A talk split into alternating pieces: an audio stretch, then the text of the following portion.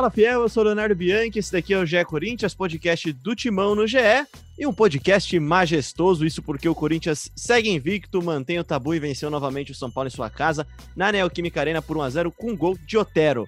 Timão que agora subiu no elevador, chega na nona colocação no Brasileirão com 33 pontos e começa, de certa forma, a olhar mais para frente do que para trás, né? Começa, como disseram Mancini e Fábio Santos depois do jogo, a sonhar com algo mais no campeonato, quem sabe, né? Para falar dessa vitória majestosa contra o então líder do campeonato, São Paulo, mas também sobre essa sequência do Timão, sobre o futebol feminino que saiu na frente da final do Paulistão e trazer um convidado especial. Tô aqui com Ana Canhedo, a Alterana em alta no podcast de Corinthians. E Marcelo Braga, tudo bem, Aninha? Fala Fiel, fala Leozinho, é isso, vocês falaram do meu apelido, agora eu quero ver, só elogios, fez gol decisivo, aí o gol do jogo, 13 jogos, 10 vitórias, 3 empates, Corinthians segue sem nunca ter perdido em casa para o São Paulo, e é isso, temos muito o que falar, ontem até tuitei, estava de folga, mas tuitei, foi um domingo excelente aí para o futebol do Corinthians, né, as meninas venceram na final do Paulistão, é, o time vencendo o clássico contra o líder, enfim, um domingo de coisas boas. Temos muito a debater aí hoje no podcast. É isso, muito bem-vindo, Marcelo Braga. O apelido Oterana deu sorte pro Otero, né, cara? Foi só relacionar a Ana com o Otero que o Otero se deu bem. Não, e Ana Canhedo esteve na entrevista coletiva de Otero na, durante a semana. É um encontro Isso não é por acaso. incrível, um encontro histórico aí que certamente motivou o Otero a dar aquele chute. É, Corinthians jogou muito bem, né?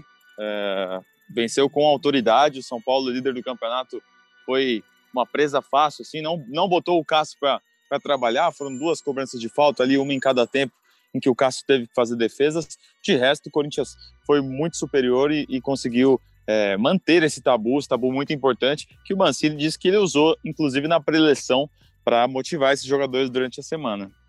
É isso, e Braga, vou começar contigo já então, cara. É a segunda vitória do time comandado pelo Wagner Mancini sobre um líder do campeonato na Neoquímica Arena. Primeiro o Internacional, a época comandado pelo Eduardo Cudê, e agora o São Paulo do Diniz, embalado com 17 jogos de vencibilidade, e o Corinthians jogou muito bem, né, cara? E aí eu queria trazer para você aqui também uma visão que acho que nós dois compartilhamos até, trabalhamos juntos mesmo que separados nessa partida nesse domingo, Braga, que é a leitura de jogo do Mancini, né, cara? E, e aí eu traga até um trecho da sua análise, que ele sabe onde ganha e sabe onde perde os jogos também. É, o Mancini, você pode observar nas entrevistas dele que quando perde, ele explica exatamente o que aconteceu, por que, que perdeu. E quando ganha, ele também tem essa visão. É, acho que o, que o Corinthians vem ganhando muito com o Mancini, é um técnico que tem uma visão de jogo muito interessante, tem uma leitura tática muito boa, dá uma liberdade para os jogadores. É, no vídeo de bastidores é, desse jogo que foi publicado pelo Corinthians nesta segunda-feira, é possível ver os jogadores debatendo no, no intervalo, no vestiário, Fagner falando com o Ramiro, falando com o Gil, os jogadores têm muita liberdade para dar palpites táticos ali, palpites de, de, de soluções, para encontrar soluções ao longo do jogo. É, acho que o Corinthians soube ler a estratégia de jogo ideal para enfrentar o São Paulo. Uh, iniciou com uma pressão alta ali na saída de bola do Thiago Volpe, depois deu uma recuada quando viu que não estava rolando muito bem. No segundo tempo voltou a fazer isso. O Casares até roubou uma bola que o Camacho poderia ter feito o 2 a 0. Enfim, um jogo muito bom do Corinthians e vamos ver se consegue repetir isso em outros jogos, né?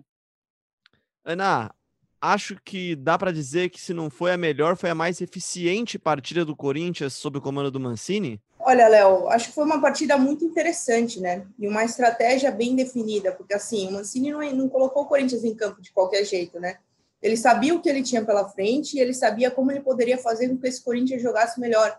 A gente tem até, depois ele explicou a própria opção pelo Léo Natel como jogador mais adiantado ali do Corinthians, principalmente no primeiro tempo.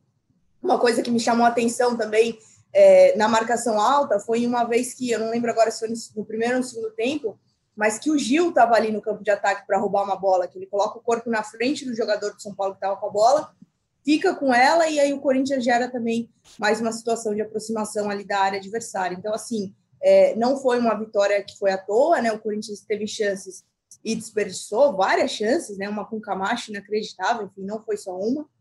E Corinthians venceu, venceu com propriedade. Agora esqueci exatamente qual foi sua pergunta. Teve com. Teve, ah, desculpa, achei que você tinha esquecido a chance. Teve uma com o Ramiro também, que foi muito boa, né? Dentro é... da área e chutou para fora.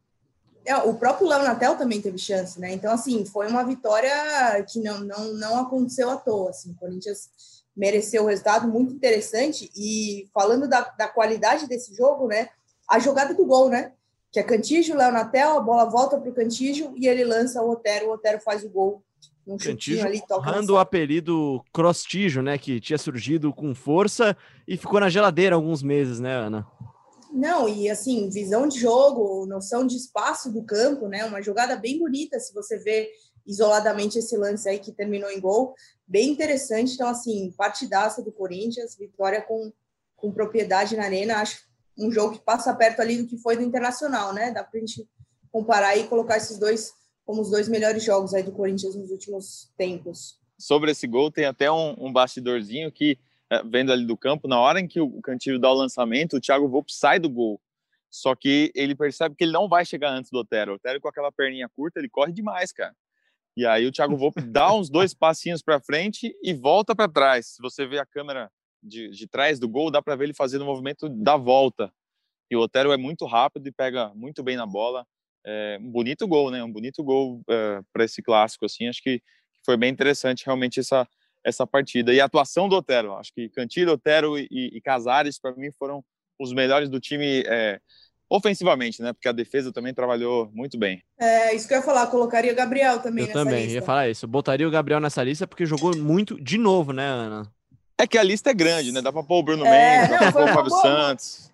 Uma boa... Não, o Fábio Santos é uma coisa inexplicável como ele encaixou nesse time, né? Parece que joga há anos esse Corinthians. Contratação importantíssima, muito, muito interessante observar essa adaptação rápida do Fábio. Mas falando um pouquinho do Gabriel, acho que é um jogador que evoluiu, né? Um jogador que foi muito criticado, tinha aquele probleminha dos cartões amarelos, com muitas vezes é, entradas bobas, né? Que nem eram lances que ele precisava fazer uma falta de amarelo, ele ia lá e tomava o cartão, enfim. Mas é um jogador que vem evoluindo e, e pelo que a gente sabe, assim, é um cara que se dedica é, bastante também quando não está em campo, né? Então, interessante a gente observar a evolução do Gabriel, tem dado bastante sustentação na defesa.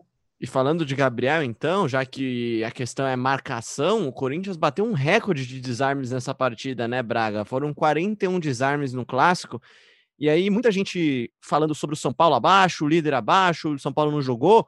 Acho que muito mérito do Corinthians também, né, cara? O Corinthians como o Mancini explicou com perfeição na coletiva, pelo menos na minha visão, tirou os espaços do São Paulo e deixou quem não sabia jogar do São Paulo jogar, né? O, no caso, o Arboleda. É, eu acho que temperatura de jogo, concentração, o Corinthians entrou mais inteiro no jogo, né? O São Paulo vinha de, de uma maratonazinha, alguns jogos seguidos, jogos decisivos, então jogos que você é, coloca muita emoção, muita força, muita concentração, muita parte física. O Corinthians estava novo, né? Se preparou para esse jogo e teve uma estratégia muito eficiente para esse jogo.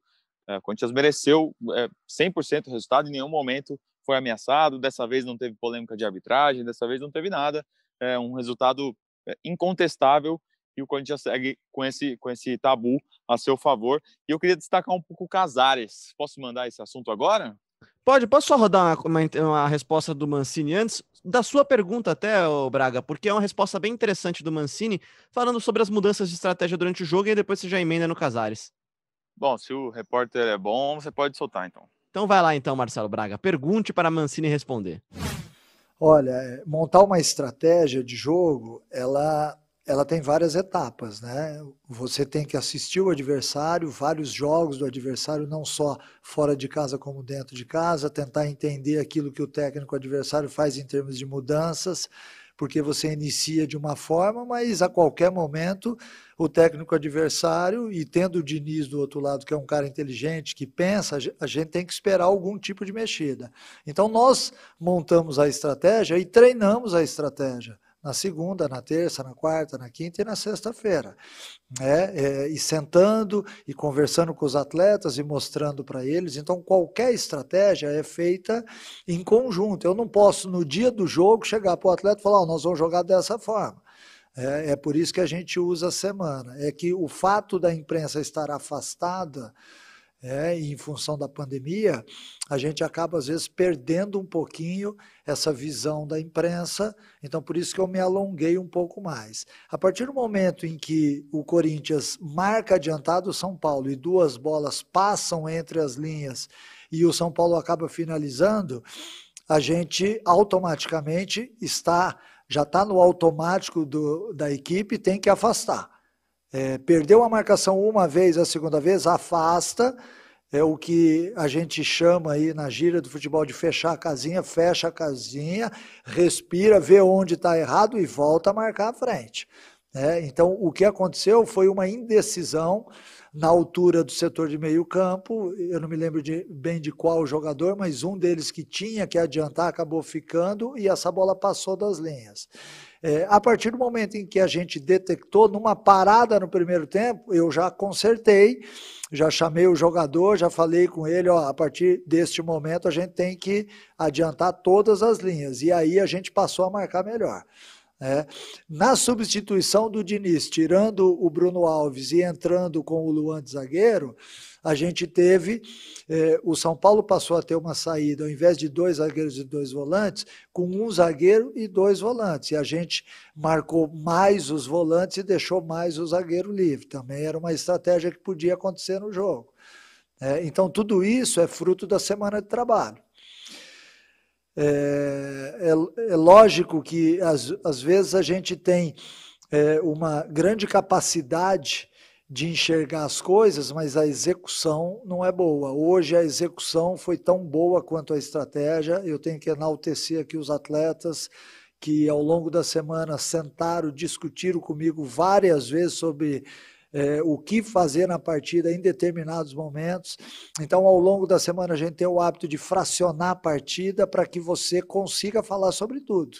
Porque não dá para você é, é, ter, por exemplo, no dia do jogo, uma palestra onde você mostra aquilo que pode acontecer no jogo é, e, e ser rica em detalhes. Você precisa da semana inteira.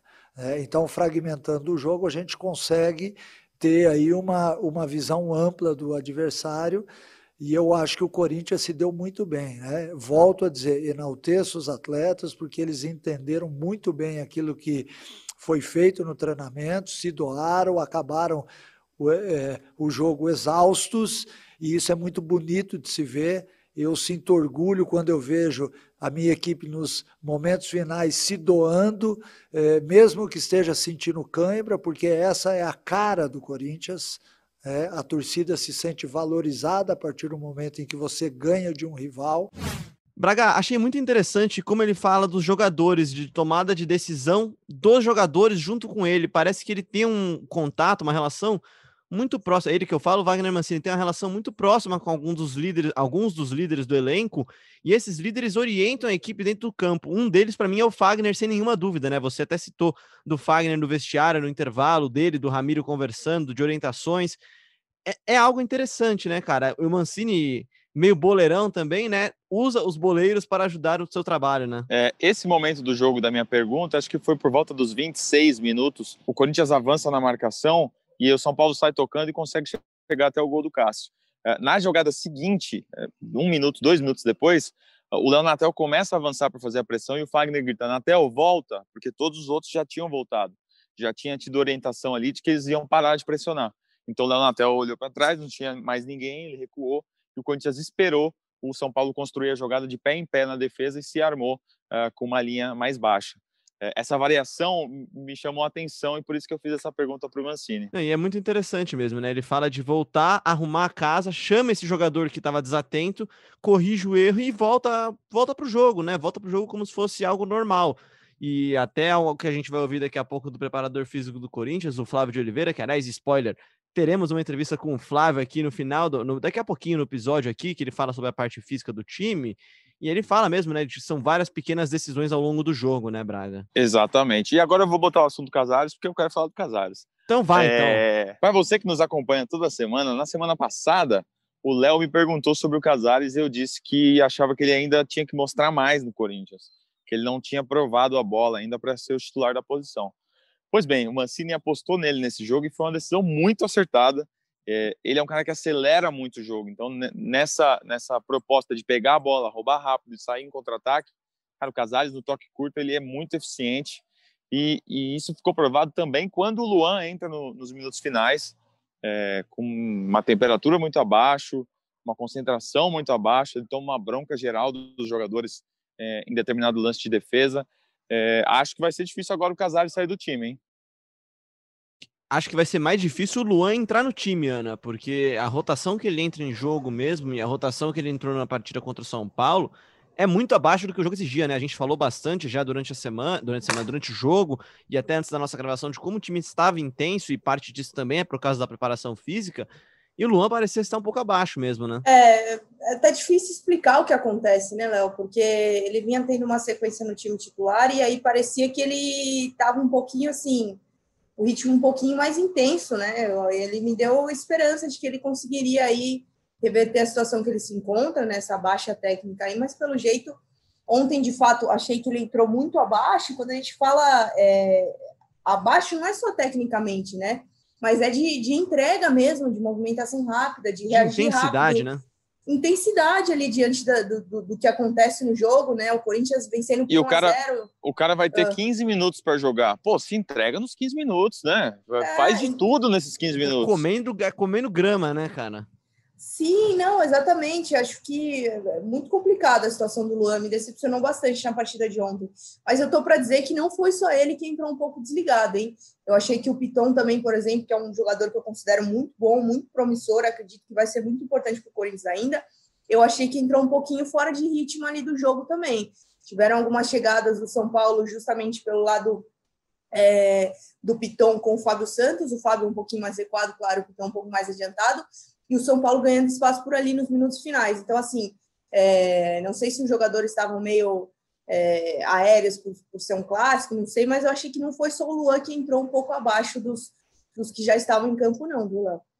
E eu acho que eu até entendo, de certa forma, em certa parte, Ana, porque realmente a intensidade que o time estava jogando é difícil você entrar frio e tentar aquecer tão rápido assim, né? Entrar na rotação do jogo, mas mesmo assim esperava mais desses dois também. Quem eu esperava não sei se mais, mas eu esperava um pouquinho mais de qualidade técnica, é o Léo Natel, né, Braga? Que surpreendeu a todos, menos o Mancini, claro que era quem preparou o time durante a semana, e explicou isso na coletiva, explicou as razões disso, entrou no lugar de que, em que a gente imaginava que entraria o Davó, né? É, como o jogo estava suspenso, o Davó tinha treinado ao longo da semana para ser o titular da posição, mas pelo que o Mancini falou, ele não tem ido bem nos treinos, não, não teve bom desempenho, então o Mancini tirou e colocou o Léo Natel. Eu acho que o Léo Natel, ele, ele não fez um jogo perfeito, mas ele é um jogador de lado de campo, né? Joga mais pelo lado esquerdo. É, teve uma função mais centralizada, teve um pouco de dificuldade, mas ele se apresentou para o jogo, ele criou oportunidades, né? Então ele tem aquela chance na cara do Volpe, em que ele bate um pouco fraco, o Volpe pega. Ele tem uma outra chance em que ele recebe a bola no lado esquerdo, dá um chute forte, que a bola passa perto. Acho que ele teve mais uma finalização antes, aos cinco minutos, ele teve uma finalização meio de fora da área. É, não foi um, um atacante de, de, atuação perfeita e tudo mais, mas foi um cara que se apresentou para o jogo, que brigou é, e se esforçou. Não, não foi um nota 7, que foi a média do time, eu acho, né? Todo mundo foi muito bem, ele, ele, ele talvez tenha sido um pouco abaixo, mas acho que não foi um desastre, sabe? É um cara que dá, dá para apostar e dá para tirar alguma coisa dali, sim. Eu, eu acho que sobra vontade. Acho que às vezes falta um pouquinho mais de calma e talvez de precisão nos movimentos do, do Leonatel, Ana. Ele claramente tem alguma habilidade, especialmente na, naquela questão de, de ser mais agudo, de puxar para linha de fundo. Tem uma hora que ele puxa para linha de fundo, faz um cruzamento rasteiro perigoso. A jogada do gol ele participa, né? Ele dá o passo participa. pro, pro Cantillo, né? Sim, ele tabela com o Cantillo acho que falta um pouquinho mais de precisão e acho que isso é corrigível em treino. E acho que é algo que o Mancini é atento e já, já, já notou isso. Ele fala na coletiva que não foi perfeito, mas que ele foi importante, né? Então, eu acho que aí a gente entra na questão do jogador ser muito jovem ainda, né? O Anatel é muito jovem, querendo ou não, é, ele já teve experiências internacionais, é formado na base do São Paulo, mas eu acredito que essa na carreira dele seja a principal chance até aqui, né? Jogar num time é, de expressão como é o Corinthians, enfim. E o jogador jovem, ele naturalmente ele vai oscilar em alguns jogos, e às vezes até dentro do mesmo jogo, né? Só que aí entra o lado bom de isso ainda ser, é, tem menos vícios, vamos dizer assim, isso dá para ser corrigido nos treinamentos eu acredito que ele possa ser uma peça aí a, a, long, a médio e longo prazo para o Mancini importante. É um jogador que se dedica bastante, ele fez algumas jogadas interessantes na partida de ontem, como eu falei, ele teve chance de marcar também, acabou desperdiçando, mas é um jogador que não dá para descartar, não, até pelo fato de ser jovem, eu acredito que dê aí para o Mancini lapidá-lo aos poucos, e eu acho que, inclusive, acho não, né? Tenho certeza de que o técnico já percebeu isso, tanto é que deu a opção é, deu a chance para ele começar, uma chance, inclusive, que ele falou que foi debatida com o elenco, né? Interessante De isso. novo, né? Eu É. também achei muito interessante isso, Ana. É, de, de, de todos participarem da decisão. É claro que ah, o Mancini está deixando os jogadores então tomarem conta. Não, não é isso. Mas eu acho que você torna o processo mais interessante quando você é um líder que está disposto a ouvir o que pensam é, seus jogadores. Né? Acho, acho, acho válida essa ideia do Mancini, acho interessante que tenha sido assim, ainda mais quando dá certo, né? Certamente é algo que ele vai repetir. A nota fora do tom fica pelo Davó, né? Davó que vinha tendo oportunidades, chegou a fazer gol, meio, meio inexplicável o que acontece aí com um garoto tão novo e mal nos treinos, né? Porque o treino é o que ele tem para convencer o técnico. Quando o técnico chega na coletiva e admite que o jogador não fez uma semana livre para treinar tão boa assim, você Ficou fica fora pensando até do que banco, é? né, Ana? É, o que, que será que ele tem? Será que é algum problema físico? Será que ele está treinando com alguma dor? Porque é meio inexplicável. Um garoto tão jovem, cheio de energia, é, ter essa chance de ser titular. O Jô estava suspenso e aí o cara não faz uma semana boa de treino, alguma coisa não está certa, né? É, o bastidor que eu tenho é que o Davó ficou bem chateado de ficar fora do, do, do, da lista de relacionados, que não houve uma, uma conversa ali é, com ele para explicar e tal. De repente o Mancini vai fazer isso agora na reapresentação, né, para tentar motivar o jogador, já que ele já deixou claro na coletiva que o menino não está agradando nos treinamentos. Enfim, acho que isso vai ser vai ser tema aí das conversas ao longo da, dessa semana. E eu queria deixar dois temas aqui, então, depois desse papo de Lanatel. Primeiro, que a lei do ex não é implacável, então, né? É, terra sem lei no GE, é a hashtag, eu, colocaria. Agora, um, um, outro debate é que eu não sei se esse time rende tão bem com o centroavante, cara. Eu acho que o Jô já não já não é, é, não quero não quero dizer que o Jô não sirva, mas eu acho que ele não é mais unanimidade garantido. Unanimidade, que palavra bonita, rapaz. Muito obrigado. é... Ó, vou falar que eu já levantei essa discussão aqui, hein? Por eu mim, vou falar que a Ana tem Corinthians... razão e a Ana tem razão porque os melhores jogos do Corinthians com o Mancini foram sem centroavante, não, Ana? É. O Sim. jogo contra o Vasco, eu acho que foi o, o Casares e Mantua foi o melhor, melhor encaixe ali de, de dupla. Tô contigo. Acho que foi o melhor encaixe Sim. coletivo, apesar do jogo do Inter ter sido melhor, né, Ana? Sim, sim, foi melhor, mas eu acho que o Mantuan foi uma, uma, uma chateação grande ali, uma, uma perda muito grande para o Corinthians. Era um jogador que eu acho que ia encaixar bem nesse time aí. Infelizmente, só volta ano que vem. Mas eu tô, tô contigo, Braga. Eu acho que essa discussão ela precisa começar a ser mais intensificada. É, o Corinthians fez bons jogos esse ano jogando sem centroavante. Não acho que a gente precisa falar de, de, de, de, peso morto, não é isso. Mas o time ele fica um pouco mais leve, né? Ele ganha opções é, mais interessantes. Até ontem mesmo, essa questão da marcação-pressão, e já em uma marcação alta, né? Ela precisa de bastante intensidade, que o ritmo seja mantido. E aí, quando você tem um jogador jovem e mais leve, é, acaba ficando mais interessante mesmo. Acho uma discussão super válida. E não acho que tem a ver só com o Jô, não, tá, o, o, o Braga? É, acho que tem a ver com o jeito do time jogar mesmo, porque passou Jô, passou Bozelli, o Love já esteve lá no começo do ano, e mesmo assim, cara, os melhores jogos do Corinthians seguiram sendo sem o atacante de referência, né? Aquele 9, o cara, fica mais, o cara que fica mais paradão mesmo. Acho que tem a ver com o jeito que o time tá jogando mesmo. Tanto que, assim, a Ana falou do Mantuan, e eu tenho certeza que a entrada do Davó, e a entrada do Davó é logo na sequência daquele jogo do Vasco contra o Inter já, a entrada do Davó ela se dá nessa tentativa de encontrar justamente alguém que, que faça essa função mais flutuante, né? É, é difícil a gente falar do jeito que está jogando ao longo do ano, né? Porque já jogou de tanto jeito esse ano. Três é tanta técnicos mudança. já jogou. Nossa senhora, não tem um padrão, né? Mas eu concordo que acho que na maioria dos momentos, nesse segundo semestre, é, rendeu melhor sem, sem esse nove é, fixo, né? O, o Davó, ele é um ele é um atacante, mais, foi um atacante mais referência, mas ele não é esse cara fixo, é um cara mais de movimentação também, assim como o Léo Natel e assim como foi o Mantuan.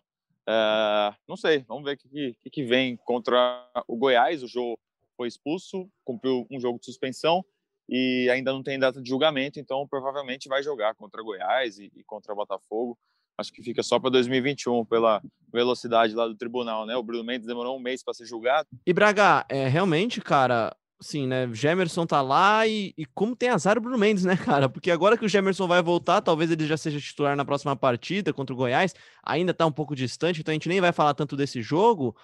Só que, cara, quando ele vai ter uma sequência, quando ele vai bem no jogo, será que vai perder essa chance agora e vai entrar o Gemerson? É, não, acho que agora, hoje não é o dia de falar de azar, né? O cara bem, o cara teve uma grande atuação, assim, é, mostrou o seu valor, acho que isso é importante. Já não vai começar 2021 numa lista de imprestáveis, por exemplo. É um cara que o, que o Mancini já viu que dá para contar com ele, que dá para desenvolver. Então, é, acho que a, a, definição da dupla, é, discordo um pouco de você quando você fala que é a, a melhor dupla do ano acho que Danilo Avelar e Gil foi uma, uma dupla que foi bem, bem positiva durante. Não sei se é melhor, mas a mais promissora, que eu, a que eu enxergo um futuro legal, se, se talvez tivesse sequência. Mas acho que é, a gente ainda vai ver Gil e Gemerson junto, é, é, a dupla que foi contratada para ser a, a, dupla ideal do Corinthians, e uma hora isso vai chegar, mas enquanto o, o Gemerson ainda não está 100%, o Bruno vai dando conta do recado e, e acho que termina o ano de um jeito bem positivo. Para a gente, então, encaminhar para o final do nosso programa, gente, a gente fez um papo com o preparador físico do Corinthians, o Flávio de Oliveira, que é um cara que teve bastante destaque na coletiva do Wagner Mancini, a quem o Wagner Mancini fez questão de citar nominalmente e elogiar publicamente, porque o time realmente, como há algum tempo a gente já não via esse ano, e é, foi uma questão recorrente de debates dentro e fora do clube, dentro do clube também houve esse debate da questão física, está um pouco abaixo, e o time contra o São Paulo foi muito bem, esteve muito bem fisicamente, esteve superior ao São Paulo fisicamente, até também pelos dias de preparação a mais. E a gente bateu um papo, eu, a Ana e o Braga, antes de gravar aqui essa edição do podcast é Corinthians, a gente bateu um papo com o Flávio de Oliveira. Vamos ouvir então o que tem a dizer o preparador físico do Corinthians. A gente está aqui agora com o Flávio de Oliveira, que é preparador físico do Corinthians, que faz parte da comissão técnica do Wagner Mancini. E o convite para o Flávio surge logo depois de um jogo em que o trabalho dele mais do que em qualquer outra partida, apareceu muito e o trabalho dele apareceu de forma de vídeo mesmo, né? Ele esteve lá na, na, no vídeo de bastidores do Corinthians, deu um discurso motivacional que daqui a pouco a gente vai rodar aqui. E antes de perguntar para você sobre esse lado motivacional, Flávio, eu queria saber como é que tem sido o seu trabalho no Corinthians? Você que chegou junto com o Mancini, faz dois meses que está no Corinthians. Queria saber como é que você encontrou esse time como é que você tem visto esse time durante dois meses de trabalho. Boa tarde, obrigado, obrigado pela oportunidade para a gente falar um pouquinho do nosso trabalho, que eu falo nosso, que é, não é só meu, do Wagner, eu vejo o futebol de uma forma muito é, geral, globalizada, com todos os departamentos, então a gente vê por esse lado. Então, acho ainda não. Eu cheguei depois do, do jogo do Flamengo, o Wagner chegou um pouquinho na minha frente, né? A gente, no primeiro momento, não teve tanto tempo, tanto espaço para trabalhar. Wagner teve pressa, né? Ele veio de carro. Né? É, ele gosta de dirigir. Eu vou mais de avião, cara. Eu gosto de. que eu moro. Eu sou de São Paulo, sou de São José do Rio Preto, né? Mirassol, ali do lado. Mirassol e Rio Preto são cidades muito próximas. Mas, enfim, mas depois de um tempo que infelizmente a gente não, não conseguiu é, seguir na Copa do Brasil. A gente começou a ter semanas mais abertas que a gente fala, então nós e toda a comissão técnica do Corinthians, que é um clube que tem grandes profissionais, grandes é, pessoas que também estão ajudando nesse processo. Eu nunca esqueço de falar das outras pessoas que também participam disso aí, que a gente viu ontem e, se Deus quiser, em outros momentos também do clube, mas tudo se baseia no plano de jogo do Wagner. O que, que ele tem como plano de jogo e a gente vai se adaptando. Eu vejo o futebol como um, um esporte que é muito complexo, ele é um caos, né? A cada momento do jogo você tem que resolver vários problemas e a gente tem que resolvê-los com inteligência, com força, com dinâmica, com intensidade. É isso que a gente vem é, procurando é, propor para os meninos, os meninos compraram a ideia, né? O grupo é muito bom de trabalho. Eu sempre falo que o Corinthians é muito grande, é gigante e tem que brigar por coisas maiores. Então, agora com esse tempo maior para trabalhar, a gente vem colocando as ideias do Wagner, do Wagner, né? A gente tem uma relação, a gente se conhece há quase 40 anos de, de, de, de amizade, então de confiança muito grande. Então, tá indo, tá indo. Então, a gente ficou feliz aí pelo jogo de ontem. Contra o Grêmio também, a gente fez um belo jogo no sentido de organização, de entrega, de dinâmica, com nove, né, cara? Pegar o Grêmio, que é uma grande equipe de futebol brasileiro, então a gente está resistindo. Quatro jogos sem, sem levar gols. Hoje eu vi até uma matéria também, não sei se o Globo Esporte, falando que foi o jogo que a gente mais fez desarme do campeonato todo, né, cara? Isso é muito bacana. Então. E sem levar cartão, hein, Flávio? Pela ah? primeira vez, pela primeira vez o Corinthians não levou cartões também. Então foram todos é. desarmes na bola, né? Isso, isso, isso. Essa, essa minha colocação tá certa, né? Se eu tiver errado, vocês me corrigem. Isso, isso mesmo, tá isso mesmo. Sim. Entendeu? Então isso é muito legal. A gente até com certeza também estão sabendo, os meninos estão sempre antenados aí em todos noticiário, rede social. Então é uma situação que a gente fica contente. Mas eu sou muito pé no chão, sei como é que funciona o futebol. Hoje a gente está descansando um pouquinho, mas amanhã vai ter de novo. Vamos trabalhar, vamos se empenhar, vamos buscar, porque é, nós temos que começar. Claro, ainda tem, eu vejo que tem um, um espaço ainda dentro da competição para a gente pensar em coisas maiores, né? Então vamos começar de novo o trabalho. Segunda-feira tem outro jogo difícil contra o Goiás, né? Flávio, é, é, até interessante que você falou que as ideias são sempre alinhadas com o que pensa o Mancini, né? E recentemente ele deu uma entrevista no Esporte Espetacular e ele falou justamente isso, que demorou aí umas cinco, seis, é, umas quatro, cinco semanas para os jogadores entenderem os estímulos físicos alinhados com a ideia tática dele.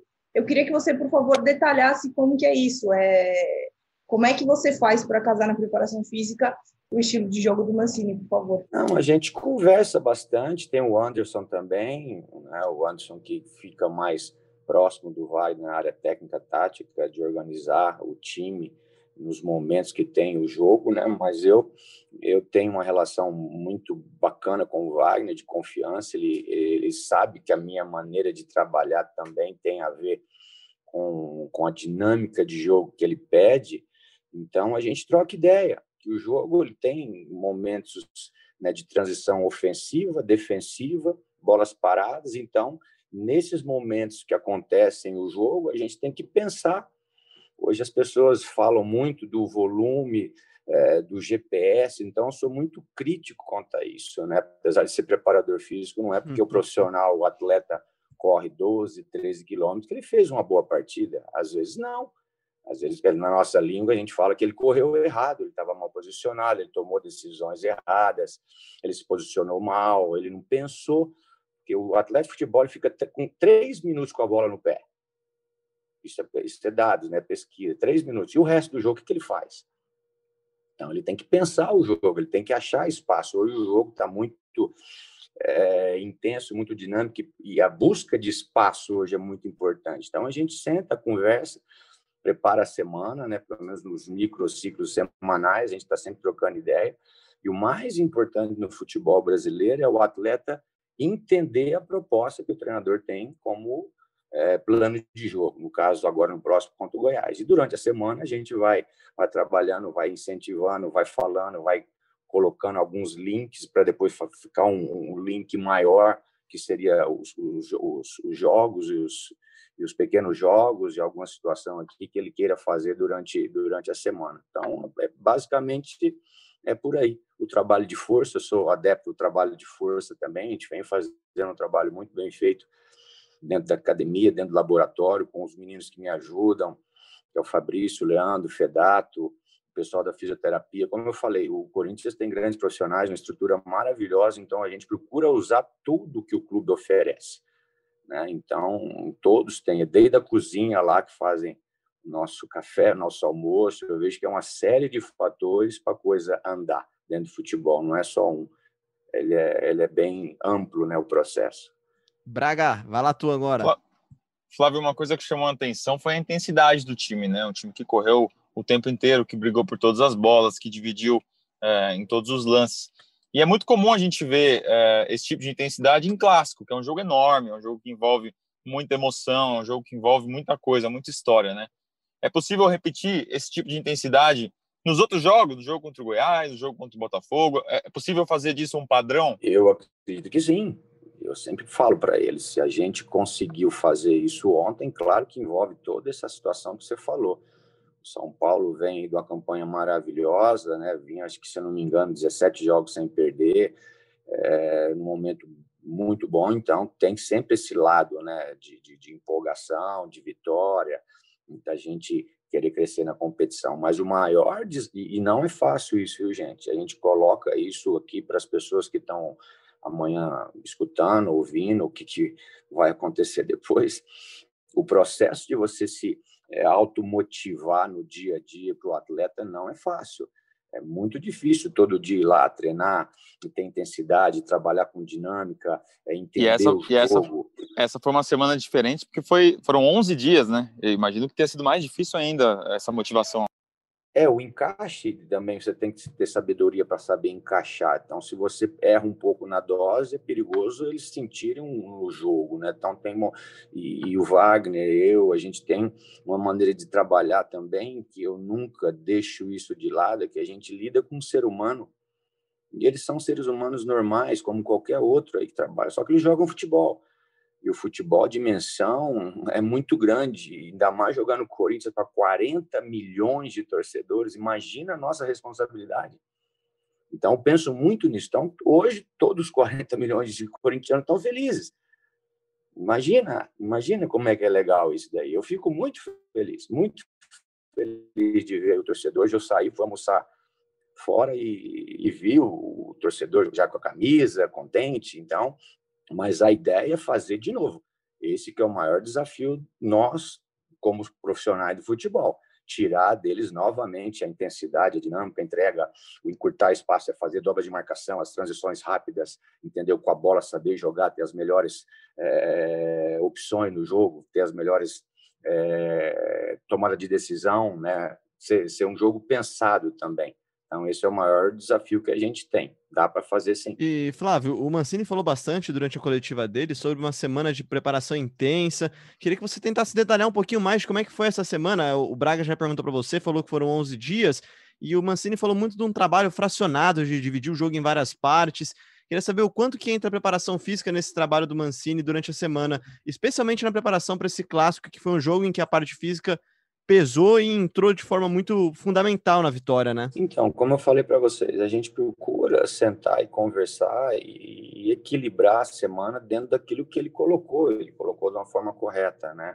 O jogo é dividido de algumas partes, então dependendo da, da situação de dias da semana, de momento da semana, você pode fazer um trabalho mais mais intenso, mais muscular, mais é, de transição, mais de, de como que eu posso colocar você aqui para vocês entenderem, né? É, de ações mais excêntricas, né? De pressão na bola, né? Então isso aí a gente coloca no dia que tem que ser feito, né? Quando tem que ser feito, né? Então os momentos são bem pensados, são bem definidos, né? Até chegar no final da semana ele já dar uma, dar uma lapidada no sentido tátil, no sentido de bola parada, no sentido de corrigir alguns aspectos que a gente vê que é pertinente fazer durante a semana, mas tem os dias para você fazer os trabalhos mais musculares, mais intensos, mais metabólicos, mais, vamos dizer assim, táticos e técnicos. Mas eu vejo o jogo hoje com uma forma muito, sabe, sistêmica que a gente fala hoje na nossa área, né?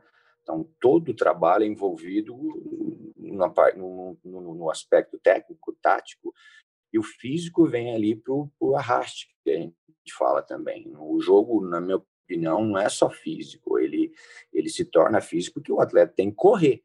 Não tem como ele não, não, não ter essa, essa, essa, essa maneira de, de agir durante a, as partidas. Mas, como eu falei agora anteriormente, ele também tem que pensar o que, que eu faço quando eu estou com a bola no pé. Então, isso que o Wagner no dia a dia coloca, a gente, na, no tempo que a gente está trabalhando, o Anderson Batatais também colabora muito bem com a sua experiência, com a sua maneira de pensar junto com o Wagner nesses momentos, junto com os outros, é, com as outras pessoas do staff. Mas é, é mais ou menos por aí. Então vamos rodar aqui então para você rever, né? Você que viveu esse momento, como foi o movimento de, de incentivar os jogadores no aquecimento ainda no vestiário da Neoquímica Arena. Vamos ver aqui. Jogo, que é o clássico, nós nos preparamos muito bem, não tenha dúvida disso. Agora, o que que eu vou fazer para passar bem na prova e ganhar todo o jogo? Que preço que eu vou pagar? Isso que a gente tem que ter. Pôr tudo pra fora, moçada. Com inteligência, com sabedoria, organizadinho, mas com tesão do caralho. Lembra o quanto que é gostoso ganhar. E esse tipo de jogo vai levar a gente lá pra cima. Lá pra cima. Não tenha dúvida disso. Já tem uma ambição na competição. Tem uma ambição, nós estamos no Corinthians, caralho. Então vamos dar uma sapecada, vamos dar uma pegada nos caras e vamos jogar futebol. Não tenham dúvida disso. Vambora! Muito legal esse lado de motivação. Ô, Flávio, antes de estar no Corinthians C, três pontinhos, onde o Flávio esteve na carreira? Conta um pouco para quem não te conhece ainda, como é que foi a sua trajetória, por favor? Nossa, eu já rodei bastante, pessoal já... É, é interessante falar nisso daí, porque as pessoas que trabalham no futebol, acho que tem que saber né? Apesar que de repente a gente fica um pouquinho que nós somos meros coadjuvantes, né? meros coadjuvantes, mas eu estou na estrada há quase 30 anos já, comecei no América de São José do Rio Preto, aí passei ali dos clubes da minha região, Mirassol, aí eu rodei Mojimirim, Bragantino, Guarani, é, Sampaio Correia, Noroeste Bauru, não comecei nos gigantes de uma hora para outra, não. Eu tive um momento maravilhoso no São Caetano, naquela época o São Caetano parou o Brasil quase disputou o título mundial com o Real Madrid no Japão. Eu também fiz parte daquele trabalho lá com o seu Jair Pisserni, que a gente está se falando aí de vez em quando. Aí tive oito anos fora do país, né, trabalhando no Japão, uma experiência de vida e de cultura maravilhosa, né? Aí voltei trabalhei no Grêmio com o Wagner Mancini, depois eu tive uma passagem rápida pelo, pelo Corinthians em 2009, eu fui para o Santos, eh, Vasco, Cruzeiro, Ceará, Atlético Paranaense, e, e, e se eu esqueci algum aí, me desculpe. Então, é, eu agradeço muito a Deus a minha, minha, a minha história de vida, né? Tô, tô sempre sendo curioso, a gente nunca sabe nada. Hoje em dia, tem muitos aspectos de, em todas as áreas, né, de tecnologia, de informação, chega muito rápido, então eu sou um cara muito tranquilo no dia a dia para trabalhar, né, aquela imagem minha lá é, é, é do meu coração, eu sempre falo isso, é do meu coração, eu jogo para fora aquilo que eu penso, eu penso na minha família, eu penso no torcedor, eu penso no meu dia a dia, o quanto que não é fácil, as pessoas acham que é fácil, né?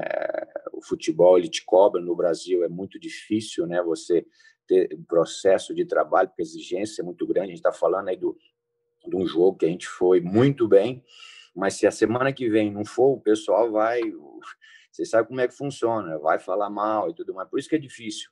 É, é uma montanha difícil. russa, né? É uma montanha russa. Então a gente tem que curtir os momentos, né? Que ele pode estar em cima e pode estar embaixo. E a dimensão do Corinthians é muito grande. Então, eu procuro falar aí do meu coração. Ô, Flávio, por esse vídeo aí, já está se sentindo à vontade no Corinthians? Eu tenho, eu sempre tive essa, essa, essa convicção é, que eu tenho a cara do Corinthians. Eu, eu sou assim, eu sempre fui assim. Né? E o Corinthians é assim, o Corinthians é raça, o Corinthians é, é, é trabalho, o, Corinthians é coração, o Corinthians é, o Corinthians é intensidade, o Corinthians é o povo, entendeu? Então a gente tem que ter essa essa essa essa, essa que eu falei, responsabilidade de trabalhar num clube tem 40 milhões de torcedores é muito grande. Então eu penso assim, eu me entrego muito, eu me dou muito. Né? Então estou procurando a cada dia melhorar a minha qualidade do meu trabalho, estudar, pesquisar, trocar ideia, converso com todo tipo de pessoa profissional, não sei tudo, não tenho essa pretensão. Né? A cada dia tem novas pesquisas, estudos e, e aí vai. Né? Mas eu nunca esqueço de, de, de lembrar, não deixo de lembrar que eu, como eu falei para vocês, eu trabalho com gente.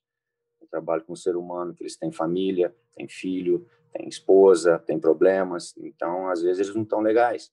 E a gente esquece disso. Eles não são a máquina. Fala hoje eu vou jogar bem. Claro que tem a nossa preparação e tem um lado profissional.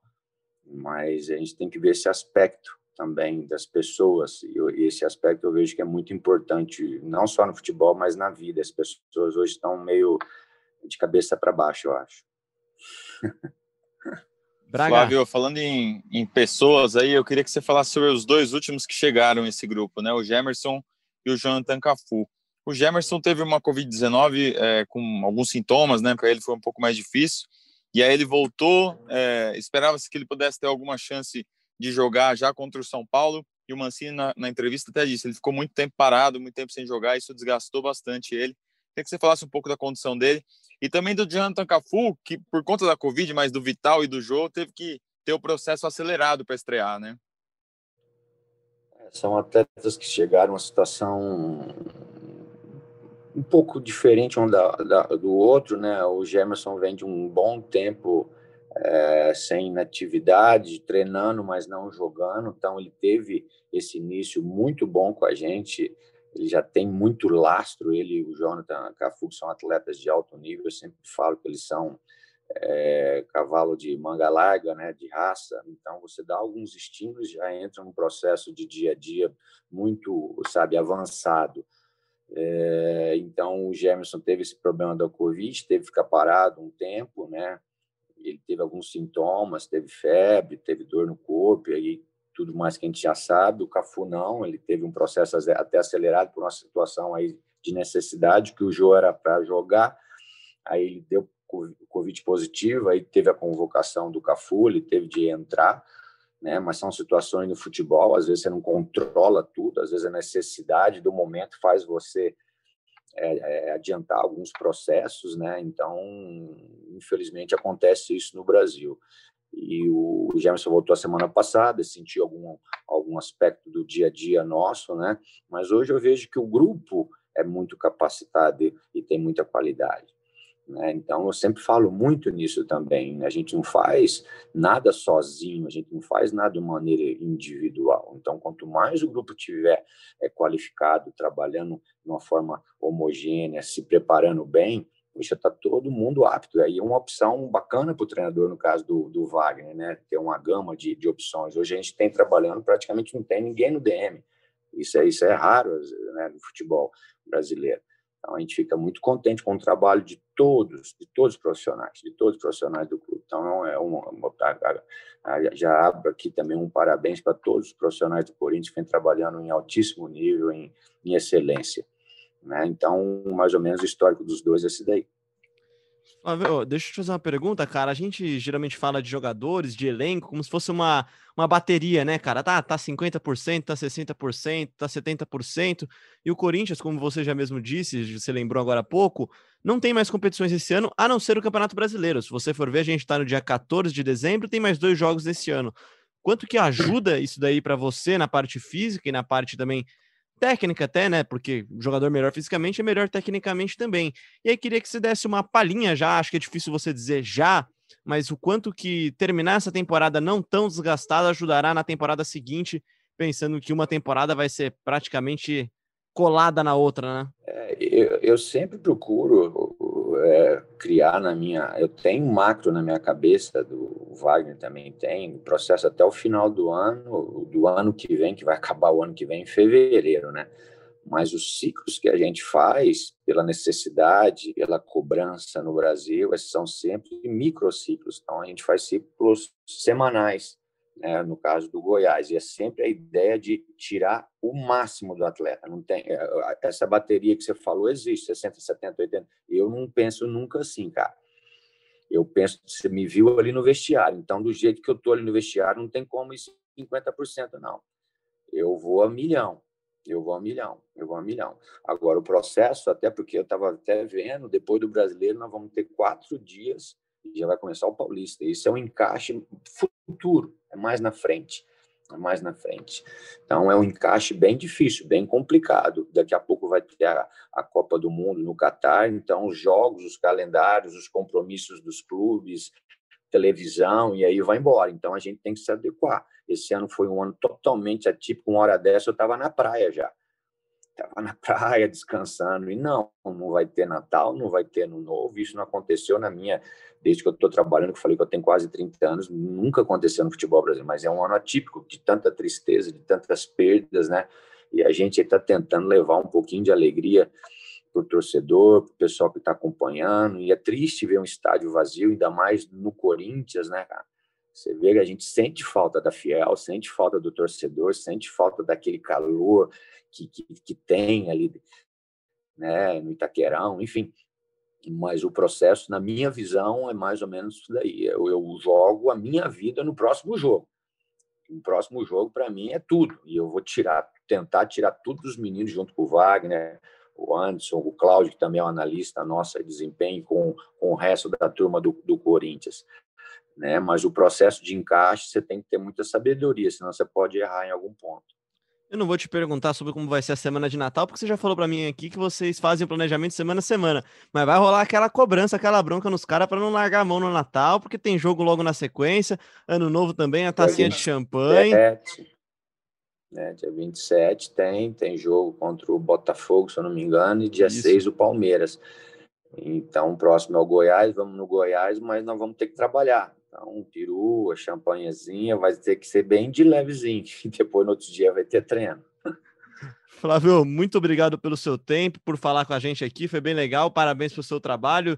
Acho que essa é uma questão sempre muito importante, a gente fica feliz de ter aqui a palavra de quem cuida de verdade disso daí no dia a dia. Obrigado, obrigado a vocês aí pelo espaço, pela oportunidade de falar um pouquinho do nosso dia a dia. Tem muitas coisas que de repente é, acontecem e não é, um, é aberto assim para o público, né? Mas eu estou muito feliz no Corinthians. A gente tem, tem tido aí uma, um retorno muito bom de todos os profissionais. Volta a falar, né? Do clube, sempre pelo comando aí do Wagner, né? Enfim, mas muito obrigado e quando precisar, nós estamos aí para bater papo. Valeu, obrigado, Valeu, Flávio, Flávio. Obrigado, hein? Obrigado pela participação, cara. Tá aí então, papo com o Flávio, é isso mesmo. Vamos ter que dar uma segurada naquelas festas de, de Natal, de final de ano. Quem tá no Natal e quem tá no novo aí, ô Braguiana, pra gente saber quem que vai segurar em qual data aí. Eu trabalho no Natal, é... então estou autorizado a comer todo tipo de comida que aparecer na minha frente. Eu tô contigo nessa também, vou comer tudo que aparecer na minha frente no Natal e no Ano Novo, que eu tô de folga. Aninha, tá no Natal ou no Ano Novo, Aninha, de plantão? Ano Novo, cara. No Natal estarei de mini férias. É, também tem que acabar essa mamata também, né, Oterana? Tá difícil também. Ana, para fechar o nosso programa de vez, então, queria que você falasse um pouquinho do futebol feminino. E antes de tudo, um pedido de desculpas a nossos, a, nosso a vocês também, porque a gente prometeu e a promessa segue de pé fazer um podcast só sobre futebol feminino. O papo rolaria na última sexta-feira, a gente vendeu aqui, prometeu. Só que por causa de compromissos pessoais do técnico Arthur Elias, também compromissos profissionais, ele tinha o congresso da final da, da final do Paulistão na Federação Paulista de Futebol e teve que adiar esse papo. A gente, claro, aceitou tudo normal e aí o papo vai rolar, mas vai rolar depois dessa segunda partida da final do Paulistão. Isso porque neste domingo o Corinthians já venceu a partida de ida contra a Ferroviária, né, Aninha? É isso, Léo, e só explicando, é, é, o que rolou foi isso mesmo. O, o, Arthur tinha esse congresso técnico do Paulistão na sexta-feira, e a gente achou por bem, ele pediu, e a gente aceitou, claro, adiar o programa. E aí nossa ideia é fazer esse programa depois das finais do Paulistão, né? Até para que não trabalhe aí nessa semana entre os dois jogos. O jogo de ida aconteceu no último domingo na Arena Barueri. Corinthians Sofreu o gol da Ferroviária, mas conseguiu virar a partida, venceu por 3 a 1 no jogo de ida. A partida de volta no próximo domingo, às 11 horas, na Fonte Luminosa, em Araraquara. E aí, uma coisa muito interessante: o Sport TV já transmitiu o primeiro jogo da final e vai transmitir a segunda partida nesse domingo. Então, se você está ouvindo aí o podcast, não perca nesse domingo, 11 horas, Coringão tentando o bicampeonato, né? Corinthians que venceu o São Paulo no ano passado, aquele jogo épico do Paulistão, né? Mais de 28 mil pessoas na Neoquímica Arena. Esse ano, fora de casa, com uma, uma, uma, larga vantagem aí conquistada no jogo de ida. E tentando ir atrás da tríplice coroa, quem sabe, né, Ana? Porque ganha o brasileiro, tá aí na briga, tá com uma vantagem interessante no Paulistão e a, a Copa Libertadores da América, que acontecerá no começo de 2021, foi adiada desse ano, permite o Corinthians sonhar, porque não em ganhar tudo no ano, né? Exatamente, né, Léo? O Corinthians que ano a ano aí vai escrevendo sua história, e você falou muito bem, ainda tem a Libertadores para disputar. Lembrando que o Corinthians, conquistar essa tríplice coroa, né, vai ser tricampeão da Libertadores. O Corinthians tem os títulos de 2017 e 2019 da Libertadores, então aí é, seria realmente épico, histórico, seria mais um recorde para esse time. Vamos ver o que acontece no domingo, passo a passo, como o Arthur gosta de dizer, construindo aí a história pouco a pouco. Bom, pro Braga já dei tchau, então tchau também, Aninha, para você. Obrigado pela sua participação em mais um GE Corinthians. Valeu, Leozinho. Quem sabe aí na próxima semana estarei de volta ou não, não sei. Ih, Tem que ver rapaz. na minha escala, mas a gente conversa. Grande Oterana, grande Oterana. Oterana tá em alta, então a gente pode manter esse apelido agora por um bom tempo, viu, Aninha? Um grande beijo para você, um abraço para Marcelo Braga, um abraço para todos vocês também que ouviram a gente até agora no GE Corinthians. Lembrando que você encontra a gente sempre no ge.globo/podcast, também no seu tocador favorito, na Apple, no Google, no Pocket Cast, no Spotify, no Deezer. Assine, siga a gente nesse seu tocador e aí sempre que tiver episódio novo você vai ficar sabendo, vai ter a sua notificação lá. A gente volta com mais um episódio do podcast do Timão no GE na próxima terça-feira, depois de Corinthians e Goiás, jogo na próxima segunda-feira à noite. Então, dia diferente, mas o episódio vai estar aqui para você e muito em breve também uma gravação mais do que especial do podcast GE Corinthians especial sobre o futebol feminino com Arthur Elias, com a Gabi Zanotti e com você sempre com a gente. Um grande abraço e até lá.